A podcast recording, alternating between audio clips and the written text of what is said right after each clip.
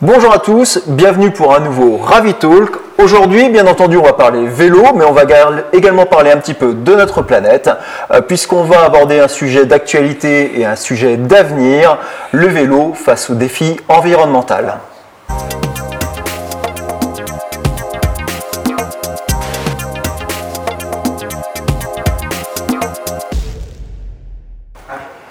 Vélo, environnement, on va attaquer le sujet et essayer de le voir selon différents prismes.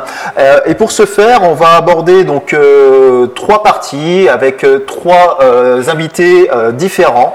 nous allons voir déjà bah, le tout le travail associatif avec donc Cathy Navo de la MBF. Bonjour Cathy. Bonjour.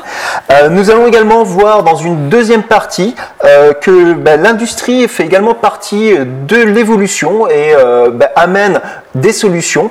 nous avons la chance d'avoir avec nous donc David Turmel de la société Corépil qui est spécialisée dans le recyclage des batteries. Bonjour, David. Bonjour Alexandre. Bienvenue, merci. Bonjour à tous. Et enfin, euh, dans la dernière partie de l'émission, euh, nous verrons que la mutation écologique passe également par l'urbanisme et par l'urbanisation.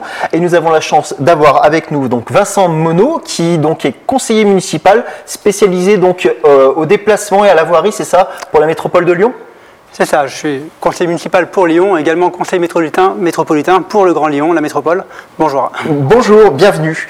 Eh bien, bien entendu, en dernière et en toute fin d'émission, restez jusqu'au bout puisque nous aurons la partie euh, roue libre, l'instant roue libre, où on va poser toutes les questions qui fâchent un petit peu, euh, les questions d'actualité, celles que vous nous avez posées sur les réseaux sociaux.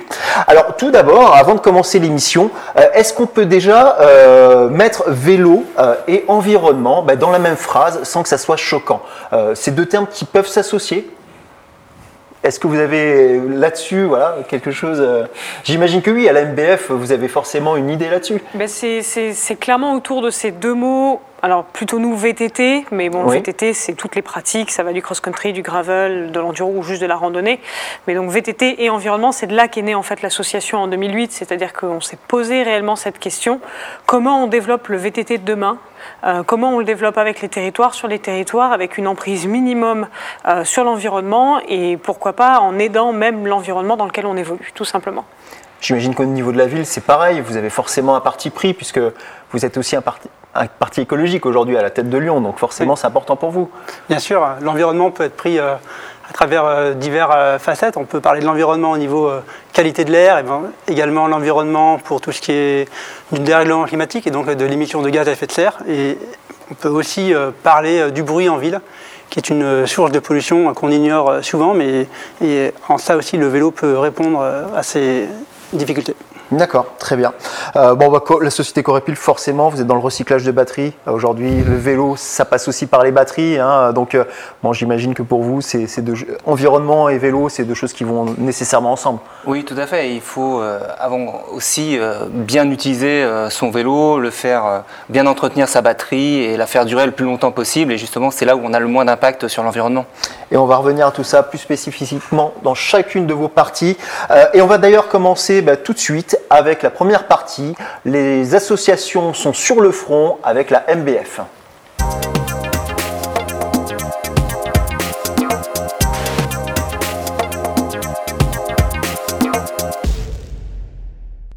Alors Cathy, euh, donc euh, tu es coordinatrice donc pour la MBF. Est-ce que tu peux nous expliquer ce qu'est la MBF Moi je le sais, mais beaucoup se posent la question. Alors oui, la Mountain Bikers Foundation, on appelle souvent la MBF, c'est beaucoup plus simple comme ça. Euh, c'est une association qui est née en 2008 mhm. et qui est une association en fait euh, nationale sur l'ensemble du territoire français. On a beaucoup beaucoup d'antennes à travers tout le territoire et on agit vraiment sur l'ensemble du territoire pour euh, accompagner le développement du VTT sous toutes ses formes. C'est exclusif VTT, essentiellement. C'est essentiellement VTT. Alors aujourd'hui, effectivement, on a par exemple la pratique du gravel qui est en train d'intégrer, puisque la pratique du gravel se fait aussi sur sentier ou sur chemin. Donc on va, on va parler là vraiment du vélo euh, hors route. On va plutôt, on va plutôt être axé là-dessus, puisque bah, on entre vraiment dans l'environnement, on entre vraiment dans la nature. Donc c'est là qu'on va, qu'on va travailler. Donc on va aller sur ce développement-là avec de nombreux acteurs sur plein, enfin sur vraiment une multitude de sujets. Ça va être euh, de l'officialisation d'un sentier à l'entretien d'un sentier. Ça va être des réunions de médiation. Mhm. Euh, on a aussi euh, désormais une labellisation pour des événements qui se veulent durables et responsables, par exemple. Donc il y a plein plein de choses sur lesquelles on travaille. forcément aujourd'hui. vous avez une devise, je crois, en quatre mots, c'est ça Quels sont-ils Alors agir, communiquer, préserver, rouler. D'accord. Parce qu'effectivement, avec ces quatre mots-là, on a vraiment la philosophie, parce que c'est bien voilà, de, de, de, communiquer, mais il faut agir, c'est bien de vouloir préserver, mais on est là pour rouler aussi, donc voilà, on fait un peu de tout. Voilà, mais voilà, rouler n'empêche pas de préserver et n'empêche pas d'agir et d'avoir voilà, une action globale euh, qui soit en lien avec euh, la nature et, sa protection. Euh, aujourd'hui, justement, l'environnement, est-ce que c'est vraiment au cœur de votre politique, de tous vos projets? Comment voilà, quelle, quelle, est la part de l'environnement ou est-ce que c'est vraiment le développement du VTT pour le fun? Alors, il y a le développement du VTT, c'est forcément fun, mhm. effectivement. Et toute cette partie-là est déjà, on va dire, euh, prise en charge euh, un peu partout en France et par plein d'acteurs. Nous, là où on intervient, c'est justement souvent sur cette dynamique de dire, bon ben voilà, maintenant qu'on a fait les choses fun ou qu'on veut faire les choses fun, comment on peut aussi les faire durables et les faire responsables? Euh, l'objectif, c'est que nos sentiers d'aujourd'hui, ils nous servent dans 10 ans, dans 20 ans, dans 30 ans, dans 40 ans. Enfin, vraiment qu'on puisse pérenniser. Et il y a plein, plein de choses à faire autour de tout ça, de la création du sentier au départ, euh, dans la façon dont il va on fonctionner. Parle création sentier, bah justement, on va envoyer une petite vidéo euh, qui va nous permettre bah, de voir un petit peu bah, une de vos actions et on en parle euh, juste après. Salut les mountain bikers, on est avec la MBF aujourd'hui en Tarentaise. On a un groupe d'une petite trentaine divisé par 10 pour l'entretien des sentiers du côté de Pesé-Valandry pour l'action Nos sentiers ont besoin d'amour. Venez avec nous.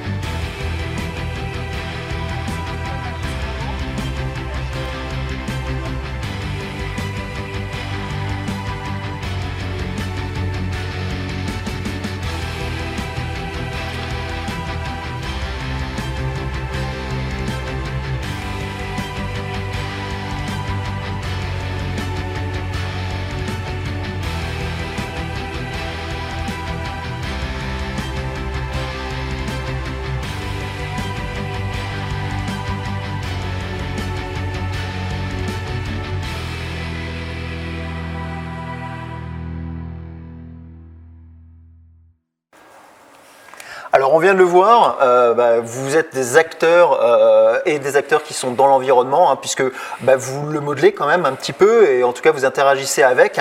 Euh, aujourd'hui, Comment, quelles, sont les actions concrètes que vous avez, vous, à l'MBF, et qui sont en rapport justement avec l'environnement et sa, protection aussi? Est-ce que tracer, c'est aussi protéger un petit peu la nature? Comment ça se passe alors effectivement, il y a, plusieurs euh, niveaux. Il y a de nouveaux tracés mhm. euh, qui peuvent arriver, sur lesquels on peut être sollicité parce que on voudrait. Sollicité par qui? euh, Souvent les territoires. D'accord. ou alors les pratiquants locaux qui ont une volonté de développer leur pratique et qui du coup cherchent à le faire bien, à le mhm. faire vraiment accompagner avec une expertise en se disant bon bah voilà, on voudrait que nos sentiers s'inscrivent dans la nature et s'inscrivent dans l'environnement. Donc comment on peut faire? Mais on va aussi beaucoup beaucoup intervenir. C'était le cas par exemple dans la vidéo sur des sentiers qui existent déjà. C'était une sollicitation qu'on avait de la mairie, par exemple, pour l'entretenir, pour que euh, eh ben, il puisse voilà, il puisse pérenniser, parce que le sentier, il avait un peu subi les affres de l'hiver. On était en montagne, enfin, il y a eu un hiver un peu particulier cette année-là, et, euh, il fallait effectivement revenir intervenir sur le sentier. Et c'était intéressant de venir avec des vététistes, parce que comme c'est la pratique principale du sentier, même s'il est partagé ce mhm. sentier, euh, il y avait aussi des randonneurs qui étaient avec nous, mais principalement des vététistes. on peut agir et dire, bah voilà, à la fois les lieux, comme on a dit, le fun et l'environnement. Est-ce que euh, créer et entretenir des sentiers, c'est aussi une façon d'empêcher euh, ben, le développement sauvage et la création sauvage de, sentiers Avoir un lieu officiel, est-ce que ça permet de canaliser justement un petit peu tout ce développement qui pourrait être un petit peu sauvage? Euh, oui, alors on n'aime pas trop l'utilisation du mot sauvage parce que ça nous fait vraiment passer pour, euh, bah, pour des sauvages, on va dire que c'est le mot. Euh, mais, vous, vous fédérez, vous, justement, vous cadrez un petit peu les choses. Exactement. En fait, là où il y a une demande, on est de plus en plus en train d'argumenter qu'il faut à un moment qu'il y ait une offre. Parce qu'effectivement, si la demande n'est pas canalisée, elle va se développer un peu n'importe comment. On a voilà, je, pense que là, beaucoup qui nous regardent, qui, qui, voilà, qui fondent des chemins ou qui les entretiennent, bah, aimeraient justement savoir bah, comment on fait justement pour, pour officialiser les choses. Alors, la première chose, c'est que ce qu'il faut savoir, c'est que souvent en nature, on est chez quelqu'un. On est soit chez un propriétaire privé, soit chez un propriétaire public. Et c'est assez facile de savoir, il suffit de se rendre en mairie, d'avoir le cadastre et de se dire, bon ben voilà, chez qui je suis. Et la première chose à obtenir, c'est du coup l'autorisation de la personne pour pouvoir euh, ben, tracer le sentier ou réouvrir. C'est souvent de la réouverture de sentiers d'usage et qui ont été perdus avec le temps, des choses comme ça. Hein. Euh, donc voilà, obtenir les autorisations, juste tout simplement aller demander, aller rencontrer, ça c'est la première étape. Et puis une fois qu'on a ça, après c'est très facile.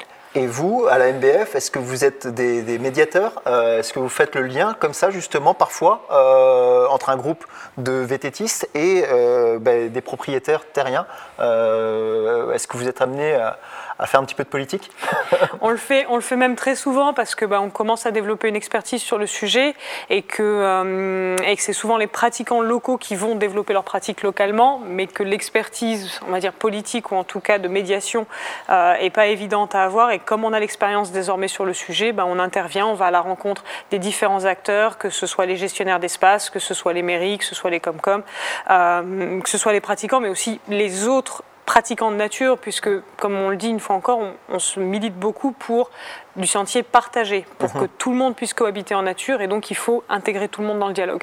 Donc à la limite, euh, un, groupe euh, ou une association ou un club peut éventuellement euh, faire appel à la MBF hein, bah, pour travailler voilà, dans un développement qui soit bah, durable et pérenne pour la nature également. Alors ils peuvent vous, vous appeler pour expertise, c'est ça Oui, exactement. Bon, on en a beaucoup qui nous appellent assez régulièrement. On a plein de dossiers en cours, un petit coup de fil, un email et puis on répond aux questions on est clair. Euh, et après, euh, par contre, c'est effectivement aux pratiquants sur le terrain de s'engager pour leur sentier, mais ça, euh, tous ensemble, on y arrivera.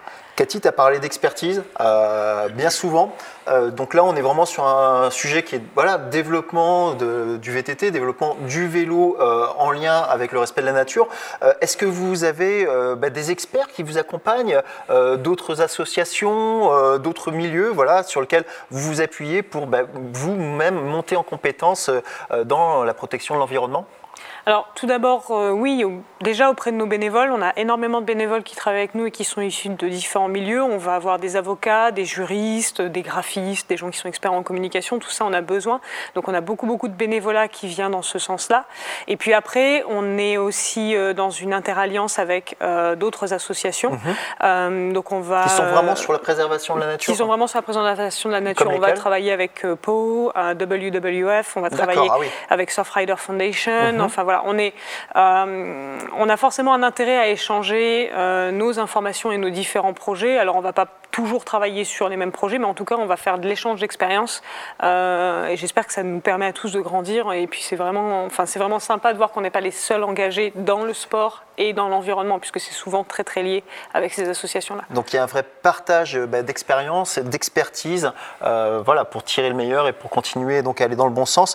Aujourd'hui, quand vous créez un, projet euh, qui est vraiment en lien avec le développement du vélo et l'écologie.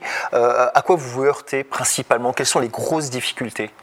Les plus grosses difficultés, je dirais aujourd'hui, ce sont les idées reçues autour de la pratique. Mhm. Euh, il est très très difficile de faire comprendre que le VTT peut effectivement s'inscrire en nature. On nous envoie souvent des idées de oui, mais vous érodez avec vos pneus ou euh, oui, vous détruisez la nature. Enfin, euh, c'est principalement les premiers arguments qu'on reçoit. Et puis quand on développe un petit peu la conversation, qu'on explique voilà, factuellement, quelle est notre empreinte, quelle est notre emprise. On a fait des études, on y est allé parce que oui, vous poussez l'expertise à ce sujet-là. Et justement, tiens, tu parlais de l'empreinte des pneus, euh, voilà, le, côté agressif peut-être de la pratique mm. pour les sols. Vous avez fait des recherches, euh, euh, comment ça se passe justement pour, pour en savoir plus?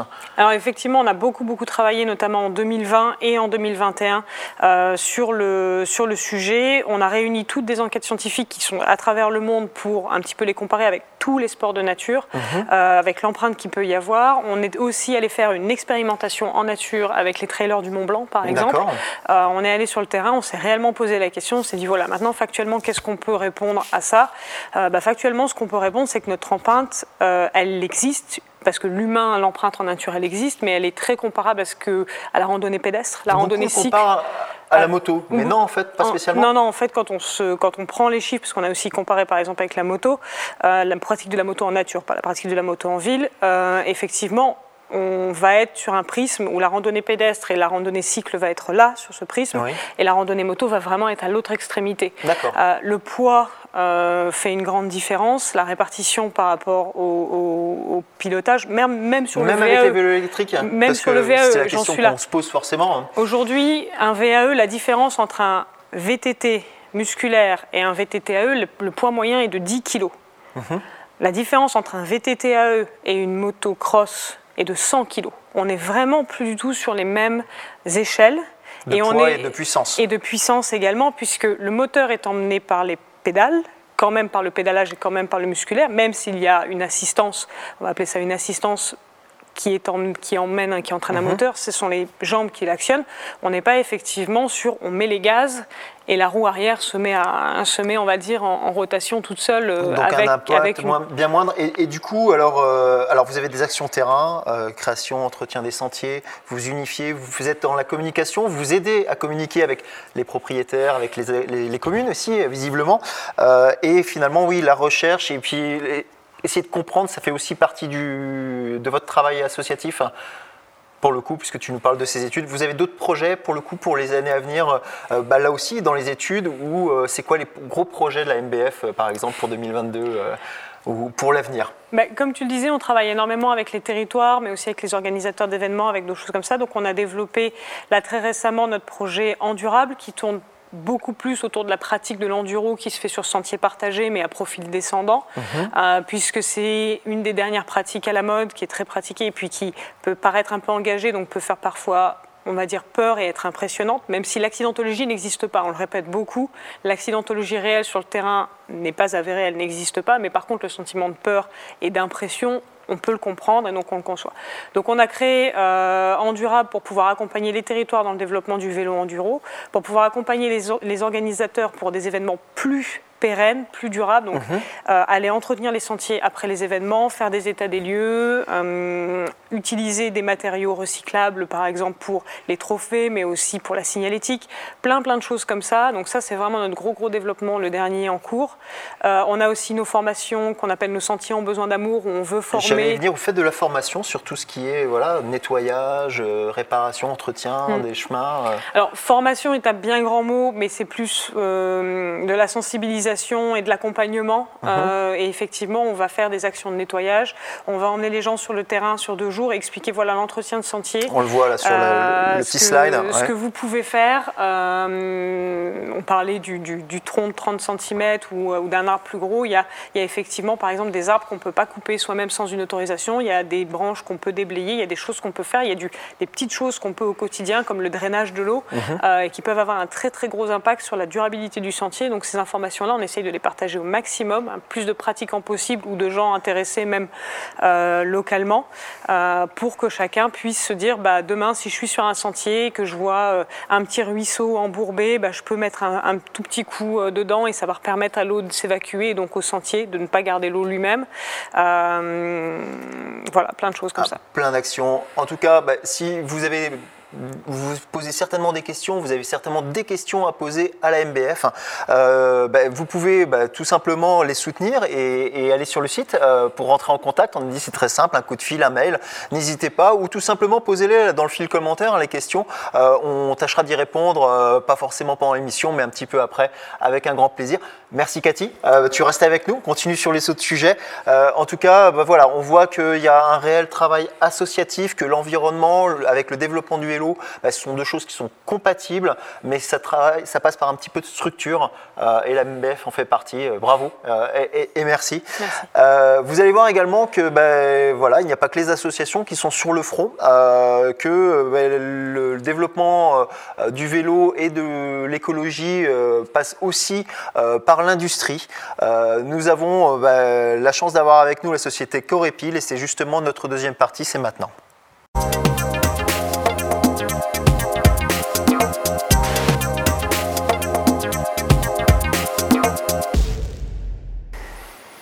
Donc nous avons euh, bah, la chance d'avoir avec nous aujourd'hui une, société, une industrie qui s'est présentée à nous, enfin que nous qu'on a contacté, qui a bien voulu jouer le jeu, euh, puisque donc c'est la société Corépil euh, avec David Turmel. Bonjour David, rebonjour. Bonjour Alexandre. vraiment merci d'être venu et d'être venu participer à ce sujet bah, sur le vélo et l'écologie. c'est pas forcément évident pour une entreprise et pour une industrie. Hein. Bien souvent qu'on en parle, euh, il y a plus de sociétés que ça rebute que de sociétés qui sont d'accord pour venir. Donc merci beaucoup. Euh, donc euh, société, donc David Turmel, vous êtes donc tu es directeur donc des opérations et du développement de la société Corépil. Est-ce que tu peux nous bah, déjà nous expliquer un petit peu ce qu'est la société Corépil Corépil, c'est un éco-organisme qui existe depuis une vingtaine d'années, qui est sous agrément d'État, pour la collecte et le recyclage des piles et des batteries portables. D'accord. Nous avons été créés par les principaux fabricants de piles et de batteries qui ont des obligations de collecte et de recyclage de leurs piles et, batteries. À la base, c'était euh, les piles essentiellement, c'est ça Il y a 22 ans, j'imagine Piles et batteries portables, alors euh, batteries de téléphone, d'ordinateur, d'outillage, mhm. etc. Euh, d'ailleurs, Corépile, c'est l'acronyme de collecte, recyclage, pile. On l'a sur le hein petit slide qu'on a juste, que vous avez à l'écran, voilà. Et donc nous sommes sous un agrément d'État mhm. et depuis trois ans, à la demande des gens de l'Union Sport et Cycle, nous avons euh, initié la collecte et le recyclage des batteries de mobilité électrique. Alors vélo, trottinette et engins de déplacement personnel. C'est le sujet qui nous intéresse aujourd'hui, pour le coup forcément. Bien sûr, bien sûr. D'accord. Donc euh, aujourd'hui, euh, donc votre activité va donc de, la collecte et du recyclage donc des piles, des batteries, batteries euh, bah, de véhicules, euh, véhicules lourds j'imagine quand même, automobiles Non, uniquement euh, la petite mobilité. La petite mobilité. petite mobilité. la voiture électrique c'est un petit peu à part quand même parce que ce sont des grosses batteries et ça reste dans des circuits spécifiques garage. Donc petite mobilité c'est quoi? C'est vélo, c'est quoi d'autre? C'est ça, c'est tout ce qui est déplacement, engin de déplacement personnel motorisé, donc c'est toutes les batteries qui vont à peu près au maximum jusque 20 kg. C'est la petite trottinette, c'est le vélo, c'est... Euh, les monoroues, là, les, tous les, les skates, etc. il, y en a, il y en a tellement. il y en a beaucoup euh, de divers et variés. Tout à fait. Et en fait, Corépil, on est une structure qui a été mise en place euh, et qui répond des obligations des metteurs sur le marché. Donc aujourd'hui, le financement pour collecter et recycler le maximum de ces batteries, c'est chaque fabricant qui importe des vélos ou des batteries qui doit euh, financer la filière de collecte et de recyclage. Qui souscrit donc, C'est un financement en amont au moment de la, mise sur le marché. C'est avec ce financement que nous, on, on permet la collecte et le recyclage de ces batteries sur le terrain. Donc c'est déjà une démarche qui est relativement pérenne, dans le sens où au moment même où ils importent, où ils vont vendre, même avant même qu'ils aient vendu, il y a déjà euh, de l'argent qui est mis donc dans le, process de récupération et recyclage. C'est ça, c'est ce qu'on appelle en fait la responsabilité élargie des producteurs. Je pense que beaucoup euh, le découvrent aujourd'hui. Je pense. Oui. Euh, bah, nous on le voit. Mais ça hein. existe, ça existe dans plein d'autres euh, domaines. Ça existe pour les déchets électriques et électroniques, pour les pneumatiques, pour les meubles, pour plein de, filières de, de, déchets. Et donc pour le vélo aussi alors? Et pour le vélo aussi. À part entière. Depuis trois ans et Aujourd'hui, nous avons environ 74 euh, adhérents à fin 2020. Mhm. Euh, c'est quoi? C'est des, des, fabricants de vélos? Exactement. C'est quoi? C'est ça. C'est des fabricants de vélos. Fabricants de vélos ou distributeurs de vélos lorsqu'ils font rentrer sur le territoire français euh, de l'étranger. D'accord, très bien. Euh, Corépil, en, chiffres, c'est quoi? En volume annuel Alors, pour la filière piles et batteries portables, c'est environ 33 000 tonnes mhm. de mise sur le marché piles et batteries portables, 10 000 tonnes de collecte. D'accord, 10 000 tonnes de, collecte quand même. Après, pour la filière mobilité, euh, nous avons donc 74 adhérents et c'est à peu près 600 000 ventes, 600 mhm. 000 batteries mises sur le marché. Alors, incorporées ou euh, en deuxième monte, oui.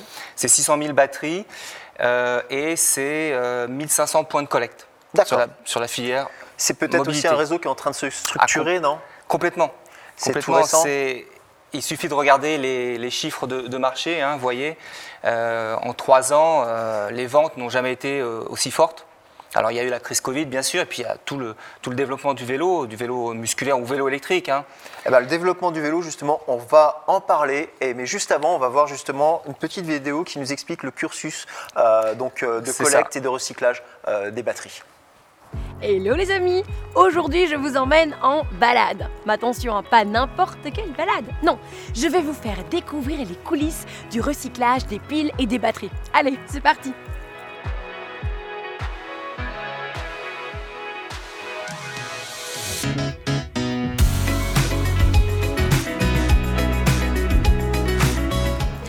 je recycle ma vieille batterie de vélo.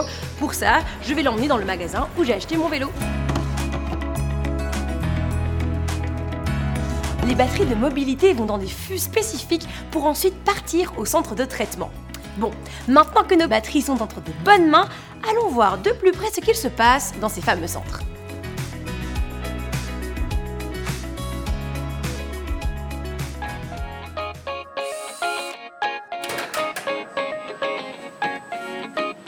Alors on va regarder ensemble comment ça se passe. Regardez, on démonte d'abord la coque en plastique. Et puis ensuite, à l'intérieur, on vient récupérer des dizaines de cellules lithium-ion. Donc maintenant, elles vont pouvoir être traitées comme toutes les autres batteries lithium-ion.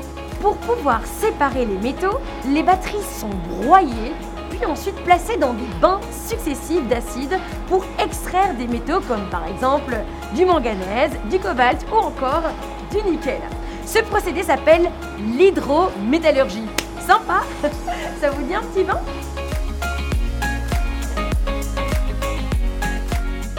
Bon, vous l'aurez compris, toutes les piles et batteries récupérées sont triées et recyclées pour que l'on puisse récupérer jusqu'à 80% des métaux qu'elles contiennent, pour enfin créer de nouveaux objets.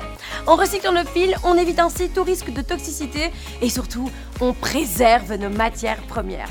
Bon les amis, ma mission du jour est terminée. Je filais pour une nouvelle aventure. À très vite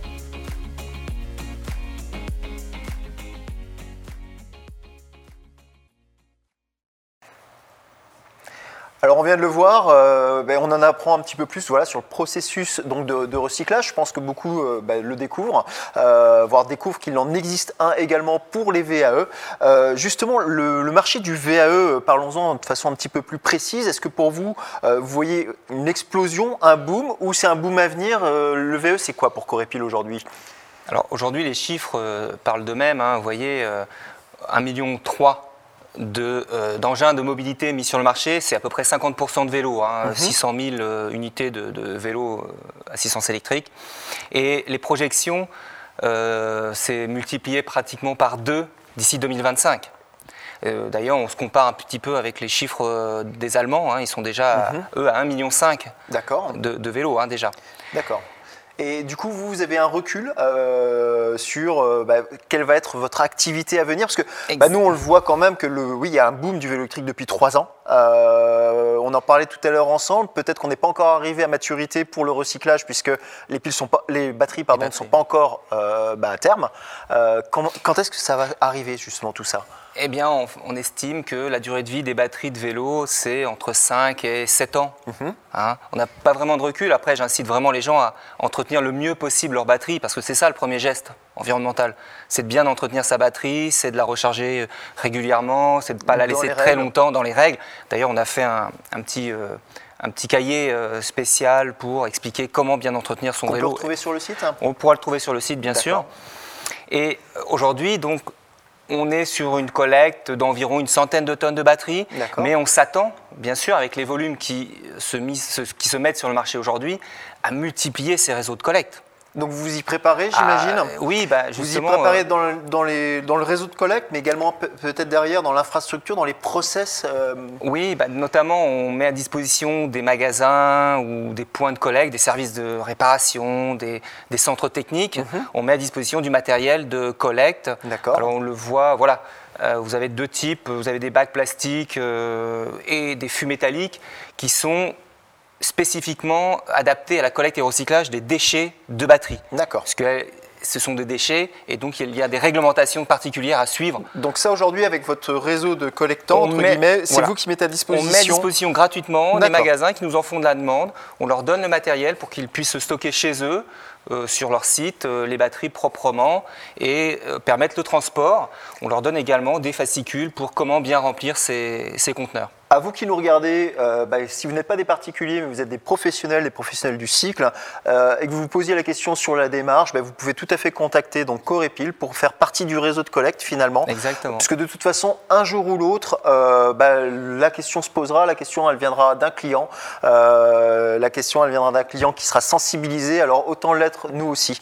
donc tout un réseau de collectants et, pour le coup, pour absorber les volumes qui vont être exponentiels, comment ça va se passer Ça passe par quoi? Des nouvelles méthodes, des nouvelles machines ça, ça fonctionne. Enfin, alors, ça doit être compliqué pour vous anticiper tout ça. Oui et non, parce que le recyclage des batteries de vélos électriques sera intimement lié au recyclage des batteries de voitures, ou de bus, ou de, camions, etc.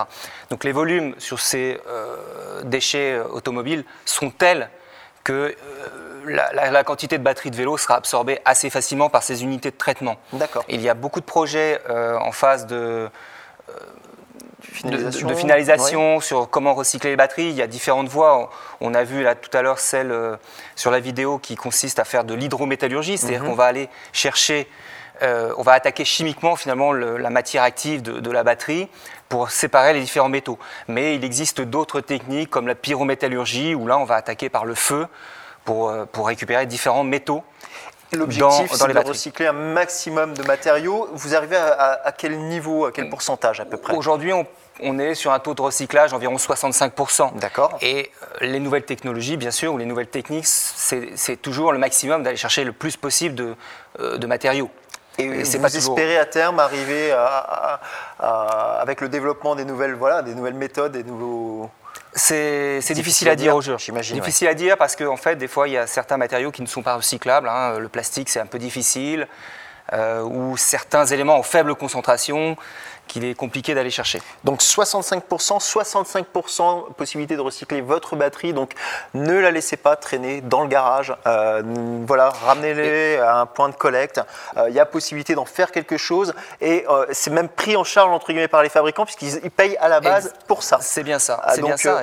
Donc c'est vraiment une démarche citoyenne finalement à avoir d'aller à un point de collecte, voilà, c'est pour l'environnement mais c'est également citoyen, donc et c'est sans frais à part un petit déplacement une batterie à la main, quoi, finalement. souvent, on vient au magasin pour euh, se faire changer la batterie aussi. Oui, donc c'est l'occasion de, faire d'une pierre deux coups. Alors, euh, pour le coup, euh, l'avenir, l'avenir, vous le voyez comment au niveau de, votre marché, certes, mais également des batteries, ça va s'améliorer. On va aller vers des, des, process qui vont être de plus en plus sains pour la planète. comment, comment ça va se passer pour Corépil dans les années à venir? Vous avez une vraie démarche à ce niveau-là? Alors, oui, on suit euh, les projets euh, de recyclage, notamment la pyrométallurgie, qui est une voie intéressante, hein, euh, puisque tout de suite, les métaux qui sont contenus dans le déchet de pile ou batterie vont être fabriqués tout de suite sous forme d'un alliage métallique. Mhm. Donc il y a une utilisation. On, va récupérer les métaux, pas forcément pour refabriquer des piles ou des batteries, mais pour fabriquer d'autres objets de la vie courante. D'accord. Et ça, c'est très important. Mais avant aussi de, parler recyclage, il faut toujours, ce que je disais tout à l'heure, essayer de faire durer le plus longtemps possible les objets. C'est ça le plus important. Mhm. Toujours. Oui, on ne peut pas être dans une démarche exclusive de consommateur. Je consomme mon produit, je le jette. Euh, il, faut, il faut aller euh, dans une démarche euh, bah, qui soit progressiste et durable. nous, c'est des conseils que l'on donne hein, régulièrement à nos clients parce que oui, l'utilisation, le stockage d'une batterie sont des choses qui sont primordiales. Bah, sachez-le, hein, une batterie, ça, ça, ne se garde pas dans des températures qui sont trop extrêmes ou trop basses. c'est température ambiante, voilà, ça se stocke à température ambiante. Du coup, bah, du coup j'imagine que et peut-être euh, au niveau de l'urbanisme, vous voyez, bah, une, une trottinette électrique avec une batterie qui reste dehors à moins 5 degrés, ça ne va pas du tout dans le sens du développement durable. Pour le coup, euh, c'est des choses que vous ne conseillez pas non plus, j'imagine. L'humidité euh, et la batterie, ça, en général, ça fait pas bon ménage. Ok. On conseille souvent, c'est en période hivernale justement, enfin pour les vélos, mais pour les trottinettes c'est pareil. C'est, si on ne l'utilise pas, c'est quand même de venir faire une petite charge de temps en temps quand même. Sinon, la batterie peut se mettre en sommeil profond et ça, c'est un peu compliqué. Et après, c'est là où on engendre des déchets euh, et on ne va pas au bout, au bout des choses. Euh, aujourd'hui, quels sont vos points de difficulté dans, vos axes de développement? C'est quoi? C'est la communication avec euh, bah, les, trouver des points de collecte? C'est quoi? C'est avec les municipalités? Est-ce que vous avez un message à passer aux associations, aux, collectivités, aux communes? Justement Il y a des choses à faire avec eux, à améliorer encore? Alors en effet, oui, l'enregistrement des points de collecte, ça c'est un point important. Aujourd'hui, on a encore euh, beaucoup de points de collecte à enregistrer puisque le retour des batteries n'est pas encore engagé. Mhm. il y a beaucoup de ventes aujourd'hui, les, consommateurs n'ont pas, encore à ce stade-là. on n'est pas encore au stade où vraiment beaucoup de gens rapportent les batteries dans leur, dans leur point de vente. Et puis, bien sûr, il y aura beaucoup de travail avec les collectivités locales. Hein. Euh, il y a beaucoup de flottes de vélos, de location de vélos, de plus en plus. Donc, il faudra aller chercher aussi ces, batteries sur les centres de réparation, sur les, auprès des collectivités locales. On va bientôt rentrer dans cette ère, euh, cette nouvelle ère entre guillemets, où on n'en ah est plus juste à, la mise en vente, mais maintenant on en est euh, justement à la seconde vie du, produit. Très bien, euh, merci beaucoup David. et vous voyez le, slogan, les batteries de cycle, ça se recycle. Bah oui, mais et, il faut, et, vous qui nous regardez, ben, on vous invite justement à aller voir votre point de vente, renseignez-vous, est-ce qu'ils sont référencés, est-ce que c'est un point de collecte? Vous pouvez même vous-même faire de la pédagogie auprès d'eux. Voilà, bah, inscrivez-vous, euh, ça coûte rien. Il y a même le matériel qui est fourni et ça va euh, dans le sens euh, bah, de notre planète, donc dans le collectif. C'est une bonne démarche à faire. En tout cas, merci David. On en a appris beaucoup plus euh, bah, sur cette industrie du recyclage. C'est une bonne chose qu'elle existe. Il y a plein de choses à améliorer, mais ça va vraiment dans le bon sens. on va maintenant passer à la troisième partie. vous allez voir qu'il n'y a pas que les associations, il n'y a pas que l'industrie qui est en mutation. On nous avons également donc, euh, la mutation écologique qui passe euh, par euh, les villes, par l'urbanisme, et on en parle tout de suite dans la troisième partie.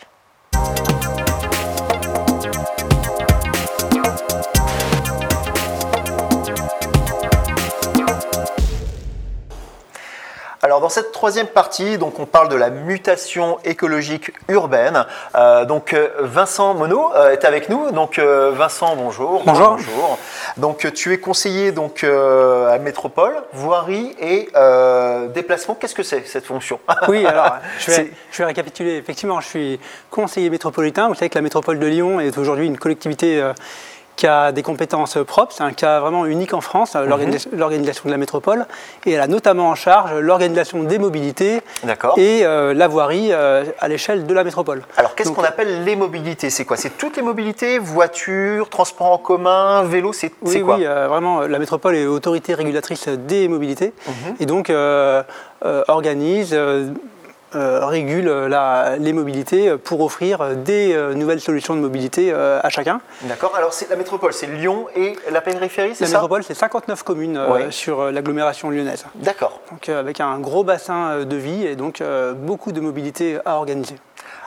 Là, on va vous parler bah, de la communauté de communes de Lyon, hein, finalement, mais euh, c'est un modèle qui, va peut-être servir d'exemple, qui ça va peut-être être transposable euh, après à l'ensemble des, communes et collectivités de communes, en tout cas euh, de France. vous êtes un peu une expérimentation ou ça va au-delà de ça? Non, non, on est l'organisation de la métropole est un cas unique, mais maintenant toutes les métropoles en France réfléchissent aux nouvelles solutions de mobilité et, euh, beaucoup agissent euh, dans la même direction. Donc, euh. et donc, donc voilà, donc développement et gestion donc de tout ce qui est donc développement, voirie. Donc ça veut dire quoi? Ça veut dire que tous vos projets aujourd'hui prennent le vélo et l'écologie en, compte quand vous créez justement des, des projets de développement? Oui, bien sûr. Alors, ce qu'il faut rappeler déjà, c'est que la prise en compte du vélo et la création d'aménagements cyclables, c'est une obligation euh, légale par la loi LOR et par le Code de l'environnement mhm. qui impose en fait la création d'aménagements lors de toute euh, rénovation ou euh, création de nouvelles voiries. C'est vrai que c'est une disposition qui a un petit peu été oubliée dans les années passées. c'est obligatoire depuis quand? C'est Alors je ne saurais pas vous dire la date exacte, mais ça fait un certain nombre d'années. C'est pas de, et, hier, et, voilà, et, le vice-président en charge de la voirie des mobilités actives, Fabien Magnon à la métropole, vraiment à, assurer que lors de tout, euh, tout, projet de voirie, euh, les infrastructures cyclables seraient prises en compte. Donc je, résume, aujourd'hui quand on développe un projet euh, de voirie, de développement de mobilité dans n'importe quelle commune, pas qu'à Lyon, on se doit de prendre en compte donc l'environnement et, le, côté vélo plutôt. On se doit d'offrir de des aménagements cyclables hein, qui peuvent être de différentes natures, hein, bandes cyclables, pistes, zones de rencontre, donc, mais au niveau de l'environnement, euh, oui, bien sûr qu'on prend le vélo euh, en, compte euh, parce qu'on sait qu'on doit répondre à des objectifs environnementaux mhm. qui peuvent être de, deux ordres principalement. On a d'abord l'impact sur la qualité de l'air. vous savez que dans la métropole de Lyon, mais dans beaucoup de métropoles en France, on dépasse les seuils européens, les normes de l'OMS, principalement sur les particules fines et le dioxyde d'azote. Donc la France a été condamnée par la Cour de justice européenne, par le Conseil d'État pour non-respect. C'est un impact direct sur notre santé, sur la santé des plus ça, fragiles. Ça, c'est effectivement une mesure de santé publique. Mhm. Donc on se doit de, de, revenir à des niveaux acceptables au niveau de ces polluants et donc de travailler sur euh, des alternatives euh, à la voiture individuelle qui, qui a un impact énorme. Quand on parle du dioxyde d'azote, on sait que euh, la voiture individuelle est responsable de deux tiers des émissions de dioxyde d'azote, un tiers pour les particules fines. Et du coup, le vélo, c'est la solution bah, Ou c'est une des solutions Le vélo est une des solutions, bien sûr. On travaille énormément sur les transports en commun, sur des solutions liées aussi à, la voiture, parce que tout le monde ne se passera pas de voiture, mhm. notamment par exemple la zone à faible émission qui a pour but euh, de sortir du parc de véhicules roulants les véhicules les plus polluants. Mhm. Mais bien sûr, on doit proposer des nouvelles solutions de mobilité, transport en commun, euh, autopartage, covoiturage et évidemment vélo. Et puis le, deuxième euh, impact environnemental qu'on doit prendre en compte, c'est évidemment le dérèglement climatique et donc l'émission de gaz à effet de serre. vous savez que la France s'est engagée en fait, avec l'Union européenne à aller vers la neutralité carbone. Le secteur des transports est responsable et le premier émetteur de gaz à effet de serre en France, avec un tiers des émissions. La voiture individuelle euh, pour euh, moitié dans ce tiers. Donc un impact quand même considérable. Et donc là aussi, nous devons euh, aller vers une transition écologique de la mobilité. Donc une transition, c'est pas que pour le vélo, mais le vélo sera un des outils principaux donc dans le développement des nouvelles infrastructures urbaines. Mais voilà, c'est pas le vélo à la place de tout le reste, c'est conjoint euh, aux autres modes de déplacement. Oui, bien sûr, le vélo est une solution euh, parmi d'autres et, on pense que principalement en plus euh, en milieu urbain, c'est une solution très très adaptée à de nombreux cas d'utilisation. Alors nous, pour le coup, c'est le vélo à proprement parler qui nous intéresse aujourd'hui dans l'émission. Qu'est-ce qui est en cours justement dans une ville comme Lyon pour le développement et la facilitation de, voilà, de faciliter l'usage du vélo au quotidien pour, les, pour les citadins?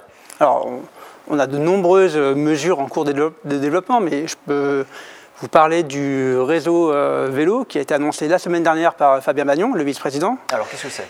Il s'agit d'un grand réseau euh, structurant. Euh, on a l'habitude de parler dans d'autres métropoles de réseau express vélo. Mhm. Nous, ici à la métropole de Lyon, on a décidé d'appeler ce réseau les voies lyonnaises. D'accord. Qui fait référence aussi aux anciennes. On a le logo qui est là à l'écran, justement, d'accord. C'est un, c'est un nom qui fait référence aux anciennes voies romaines qui irriguaient euh, Lyon à l'époque euh, de la capitale des Gaules. Mhm. Et donc euh, ça sera voilà, un Alors c'est le réseau que l'on a donc carte de, de, 13 lignes qui irriguera l'ensemble de la, de la métropole. D'accord. Ça c'est un projet qui est pour quelle année? Alors, les, travaux, les premiers travaux débutent très prochainement sur mm. certains tronçons, mais l'objectif, c'est dans ce mandat, donc d'ici 2026, de développer 250 km de ce réseau pour aller vers 350 km euh, à horizon 2030. Alors moi je trouve ça super intéressant parce qu'aujourd'hui euh, bah, on nous oppose euh, bien souvent le vélo voilà, à la mobilité extra-urbaine. On dit oui mais le vélo c'est très bien quand on est dans les centres-villes. Globalement je résume c'est pour les bobos du centre-ville.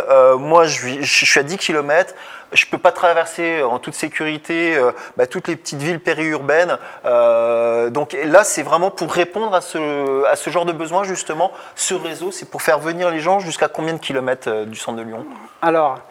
On va le revoir, voilà. Oui, oui.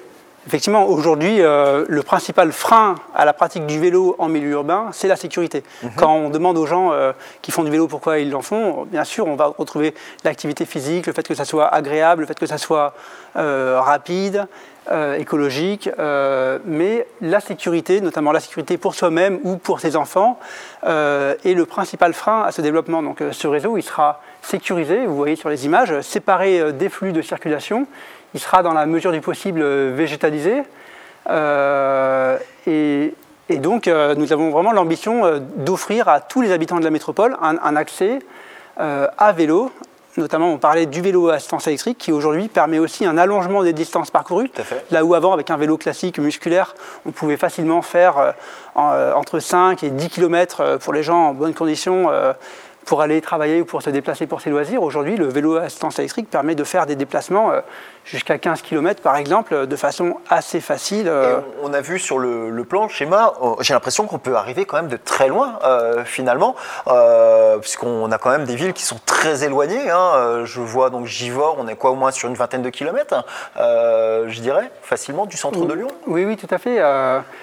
Je ne connais pas les distances précises, mais l'ambition, c'est de desservir une cinquantaine de communes. La métropole en comporte 59. D'accord. Donc la quasi-totalité des communes seront desservies. Et puis à cela s'ajoute aussi à des itinéraires de rabattement depuis d'autres communes, dans la métropole ou en périphérie. Euh, pour permettre d'accéder au centre de Lyon et à d'autres communes euh, périurbaines euh, facilement. Plus d'excuses cette fois pour dire oui mais moi j'habite trop loin, je peux plus venir en vélo. Il y a le vélo électrique avec en plus des filières de recyclage maintenant qui existent et voilà de vraies infrastructures qui, qui, sont en train de naître tous ces projets, vous vous êtes inspiré de ce qui existait dans d'autres pays, des pays précurseurs, d'autres villes. C'est quoi vos sources d'inspiration D'où viennent ces remontées Ou hmm. tout simplement cette remontée C'est des citoyens qui vous ont demandé C'est venu comment tout ça? Oui, alors déjà, il ne s'agit pas en fait euh, de dire plus d'excuses pour ne pas faire du vélo, mais vraiment de donner euh, le choix et la possibilité à tous ceux qui le souhaitent euh, de faire du vélo dans des mhm. conditions sécurisées. Alors, on on, voit ce qui se pratique dans les pays du Nord. On pense à des villes comme Amsterdam, Copenhague. C'est une source d'inspiration Oui, d'inspiration bien sûr. Le but, ce n'est pas de copier ces villes-là. Vous savez, dans ces pays-là, le vélo euh, n'est pas plus culturel que chez nous. Simplement, il y a une trentaine, une quarantaine d'années, les dirigeants euh, ont décidé de miser sur le vélo, ont développé massivement les infrastructures. Et aujourd'hui, on ils ont juste un peu d'avance alors. Et aujourd'hui, voilà, ils ont quelques dizaines d'années d'avance. Et aujourd'hui, ils ont des parts modales du vélo en milieu urbain euh, très très forte, hein, jusqu'à 40% à Copenhague, je crois, capitale du vélo. Mhm. Euh, nous, euh, à Lyon, dans la métropole, nous avons pour ambition de tripler le nombre, la part modale de On à vélo. De, combien elle est Alors euh, aujourd'hui, elle est assez faible. Les dernières études datent un petit peu, euh, on mhm. date de 2015 il me semble, donc elles ne sont pas vraiment significatives.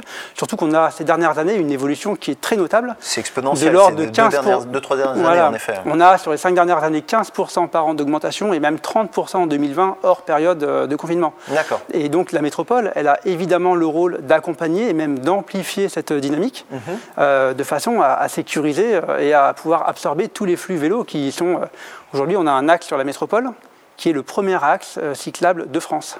C'est les quais, euh, les quais du Rhône en, rive gauche. Et donc c'est là où passera la première ligne de ce réseau vélo. Et donc avec l'ambition d'élargir au maximum cette infrastructure qui aujourd'hui ne permet plus d'absorber le flux très conséquent. Aujourd'hui, on oppose systématiquement la voiture au vélo. Euh, clairement, hein, nous on le voit, hein, à chaque fois qu'on fait une publication ou quoi que ce soit, bah, c'est les premières choses qui reviennent hein, dans les remarques. Euh, mais finalement, euh, désengorger la, ville de voitures entre guillemets inutiles au profit du vélo, c'est aussi de laisser un peu plus de place pour les gens qui n'ont pas le choix que de prendre leur voiture finalement pour aller en ville. ça permet peut-être un, meilleur équilibre de l'ensemble. Oui, en ville aujourd'hui, on a entre 60 et 70% de l'espace public qui est vraiment dévolu au trafic motorisé. Mhm. Euh, c'est un pourcentage qui ne reflète absolument pas la part, euh, la part des, véhicules motorisés dans les déplacements. Et donc on a un nécessaire rééquilibrage à faire au profit des modes actifs. La marche à pied, bien sûr, qui est le premier euh, moyen de déplacement en ville, loin devant tous les autres, mais aussi le vélo. Et, et, donc le vélo n'est pas n'est pas à mettre en, opposition à la voiture. Néanmoins, euh, on, doit donner plus de place euh, à, ces déplacements afin d'offrir cette alternative. Et ça a aussi l'effet de libérer la voirie euh, pour les gens qui ont un vrai besoin de leur voiture. C'est le cas de certaines personnes. Mais on est quand même dans, dans une ville où 60% des déplacements faits en voiture font moins de 3 km. Donc pour être vraiment fait en vélo sans aucun problème. Eh en tout cas, oui. c'est un très beau projet. Comment s'appelle-t-il ce projet donc, qui, est en train de naître, qui est en train de commencer justement, les voies lyonnaises Il s'appelle les voies lyonnaises. Les premiers travaux euh, seront effectués cet automne. D'accord. L'ensemble du réseau a été annoncé et donc on va faire les travaux euh, tronçon par tronçon. Euh, avec plusieurs lignes en, en, parallèle, et puis c'est un réseau qui va se construire au fil des années à venir. Amis lyonnais, si vous voulez voir, si vous allez bientôt pouvoir utiliser, alors je sais que vous n'aimez pas ce mot, mais une, grande voie plutôt qu'une autoroute euh, pour aller bah, d'une banlieue au centre de Lyon pour aller travailler, bah, vous pouvez vous renseigner.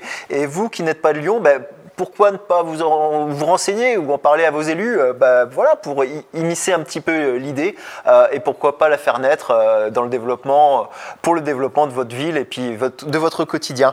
on a parlé de sécurité, là c'est la sécurité des personnes qui sont en mode de déplacement. Est-ce qu'il y a d'autres projets de sécurité? Moi je pense un peu plus au vélo, par exemple, par exemple pour une ville comme Lyon, est-ce que ça passe par là le développement du vélo. Où est-ce qu'on le met? Est-ce qu'on va se le faire voler, casser Oui, tout à l'heure vous citiez des exemples de villes, et donc on parlait des villes des pays du Nord. Euh, aujourd'hui, euh, on s'inspire, sans vouloir copier un modèle, on s'inspire quand même de, euh, de, ce qui se fait dans ces pays-là. Et donc, on a des projets de développement de stationnement sécurisé. Mhm. On pense au, au, parking à vélo, par exemple, de Utrecht, avec des milliers de vélos dans des grands parkings. À Lyon, on a des vélostations en cours de construction, que ce soit à proximité des gares, par Dieu, ou, Perrage, pour que les gens puissent voilà, facilement, donc avec des capacités de, de 1000 à 2000 vélos. Ah oui, quand même. Oui, je, 2000 en tout à la par Dieu et, un petit peu moins de 1000 à PRH, il me semble. Et donc, euh, ça permettra euh, l'intermodalité, euh, ça permettra aux gens de laisser leur vélo, de prendre un train ou de prendre les transports en commun de façon sécurisée. Donc, tout ça, c'est, on n'essaye pas de copier un modèle d'une autre ville, mais de trouver un modèle à la, lyonnaise en s'inspirant de toutes les pratiques. D'accord. Eh bien, Lyon, une ville qui sera vraiment une ville très agréable à deux roues bientôt, future capitale française du, deux roues peut-être. Bah, bien sûr. Et puis, on, parle du deux roues du vélo en tant que, que déplacement individuel, mais il ne faut pas oublier aussi les autres usages. Aujourd'hui, euh, il y a un développement euh, des vélos cargo qui euh, offre de nombreuses solutions en plus des déplacements individuels. Par exemple, par exemple, la livraison du dernier kilomètre en mode totalement décarboné avec des vélos cargo. On a de plus par exemple d'artisans également qui en utilisent pour, pour leur activité professionnelle. On s'en rend compte nous aussi. certains artisans, bien sûr, portent des charges très lourdes qui ne leur permettent pas, mais on a beaucoup d'artisans qui se déplacent en vélo cargo et bien plus simplement qu'en utilitaire en villa c'est moins de stress aussi. Et oui. en vélo. Il y a un bienfait, il y a un bienfait qui, est, qui est également pour soi-même en plus de l'environnement. Euh, Vincent, merci, merci, beaucoup pour tous ces, développements. On a hâte de voir tout ça, on a même hâte d'être sur les, routes pour pouvoir venir travailler tranquillement en vélo, euh, sans danger. On va passer maintenant à la dernière partie. La dernière partie, c'est l'instant roue libre. On va passer un petit peu sur les questions qui fâchent maintenant.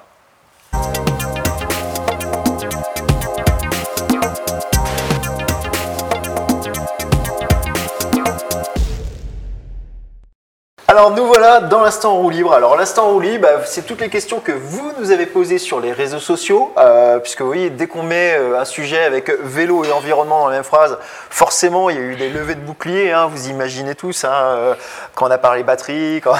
Donc on va parler un petit peu, on va poser un petit peu les questions de nos, de nos followers et également bah, toutes celles qui fâchent. Donc bah, la, première, la première question, elle est liée vraiment au, au transport et à est-ce que le vélo est-il réellement plus écologique que les transports en commun euh, et que la voiture? Euh, Là, c'est des réponses. Je vous invite tous à y répondre euh, en fonction bah, de, vos chiffres ou même de votre ressenti. Hein. On a tous le droit d'avoir une opinion. Est-ce qu'il y en a un qui veut commencer? Moi, je trouve que prendre le vélo, c'est un sentiment de liberté déjà. Mhm. Plutôt que, comme je disais, de stresser en voiture, dans les embouteillages. et, fabriquer un vélo, au regard de fabriquer une voiture, c'est quand même, c'est quand même pas rien. Hein. Oui, les impacts ne sont pas du tout les mêmes. Euh, déjà, oui, c'est un, déjà c'est un premier point de vue. Alors ça, c'était déjà bien plus écologique. Euh, au niveau, euh, vous, vous, avez des études au niveau de les villes, tout ça, voilà, l'impact du vélo vs l'utilisation du transport en commun ou de la voiture Alors, euh, non, je n'ai pas d'études euh, en particulier. Maintenant, je n'opposerai pas les transports en commun et le vélo. C'est deux solutions qui sont vraiment euh, complémentaires. On ne peut pas faire la même chose. ça dépend où on va. Et donc, on souhaite vraiment développer les deux fortement en parallèle. Après, par rapport à la voiture, oui, bien sûr que le vélo est plus écologique, que ça soit au niveau de l'utilisation des matériaux, métaux, terres rares, pour les batteries.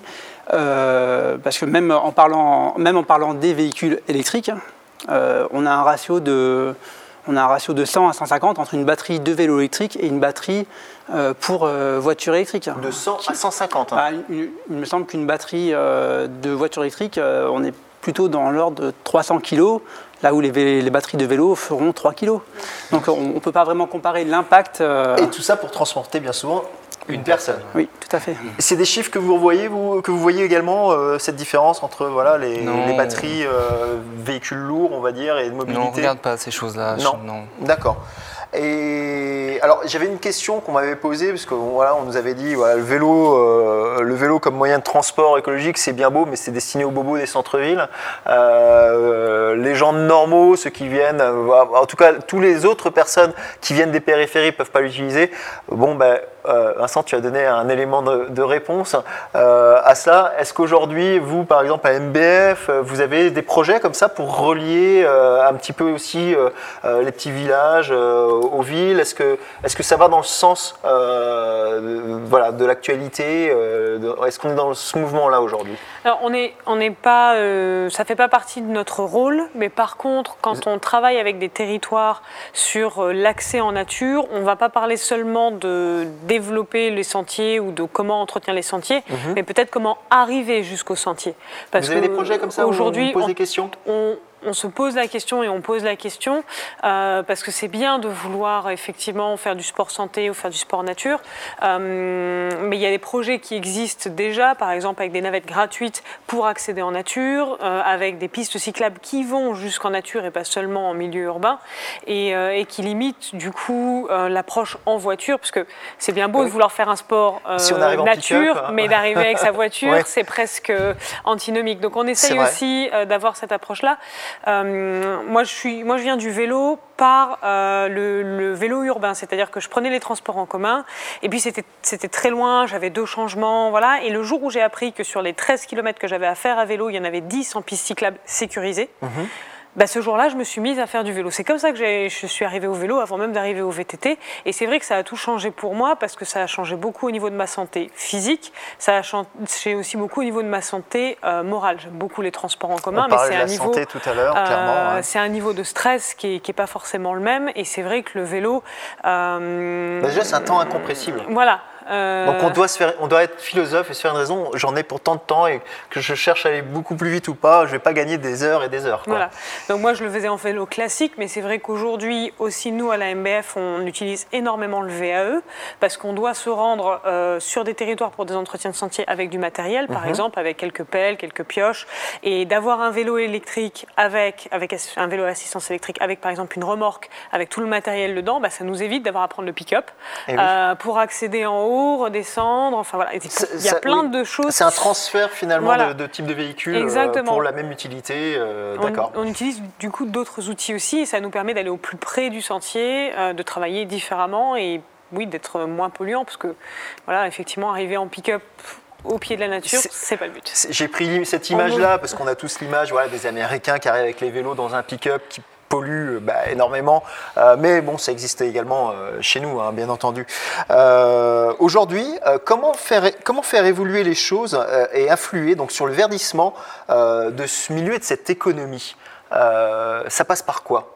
Parce qu'on a encore des progrès à faire. Que ce soit au niveau économique, les industries, comment, voilà, comment faire évoluer encore un petit peu plus vite les choses? Aujourd'hui, on a une économie circulaire qui, se crée au, milieu du vélo, dans le milieu du vélo, avec euh, de plus en plus d'ateliers d'autoréparation, d'ateliers de recyclage euh, du vélo. Euh, dans, Lyon, on a de nombreux ateliers dans, les arrondissements qui se créent. pas plus tard que cette semaine, on inaugurait un nouvel atelier au profit de euh, du foyer Notre-Dame des Sans-Abris, mhm. donc euh, à travers euh, la réparation, la revente de vélos d'occasion. Donc il y a là toute une, économie circulaire qui peut permettre aussi à de, l'insertion professionnelle qui se crée dans le domaine du vélo. à la métropole de Lyon, par exemple, nous avons lancé aussi un plan que l'on appelle 10 000 vélos, qui a pour but de recycler donc 10 000 vélos à terme pour faire des prêts gratuits aux jeunes, aux étudiants, souvent, souvent précaires. Et donc, pour euh, ce, qui leur, bah, leur permettra d'avoir un vélo euh, recyclé, donc avec un, moindre impact euh, environnemental, et puis de se mettre au vélo. Ok. La durabilité. Durabilité. La durabilité, utiliser le plus longtemps possible son, vélo, le réparer, faire, faire, durer le plus longtemps possible sa batterie, l'entretenir, éventuellement la réparer, ça existe, hein. il, y a, des, des, des, centres de réparation pour mhm. les batteries aussi. Donc, mais, plus ils vont les faire durer, moins vite elles arriveront chez vous. Mais c'est bien. Elles, reviendront quand même un jour. elles reviendront un jour. Et plus longtemps. voilà, donc ça passe par là. Et, comme disait Vincent, ça, crée aussi de l'emploi, hein, ce, développement. Et non délocalisable, il est ici. Hein. Il est ici. C'est peut-être ça aussi la solution, c'est de le voir aussi comme, comme une ressource finalement euh, personnelle et, collective euh, en termes d'emploi, en termes de, en termes d'activité et en termes également au niveau associatif, voilà, passer son temps, rencontrer des gens. le, vélo, bah, le vélo est un axe de développement durable, collectif et pérenne. donc, bah, en tout cas, c'était un sujet qui était très intéressant. Je vous remercie tous. J'espère que ça vous a intéressé autant que ça a été agréable pour nous d'en parler ensemble. Bah, maintenant, la balle, elle est dans votre camp. Vous prenez votre vélo, vous laissez la voiture au garage et, surtout, voilà, vous essayez d'avoir une, action collective euh, et pérenne pour notre nature. Ça nous a fait vraiment un grand plaisir de partager ce moment. On vous dit à bientôt pour une prochaine émission.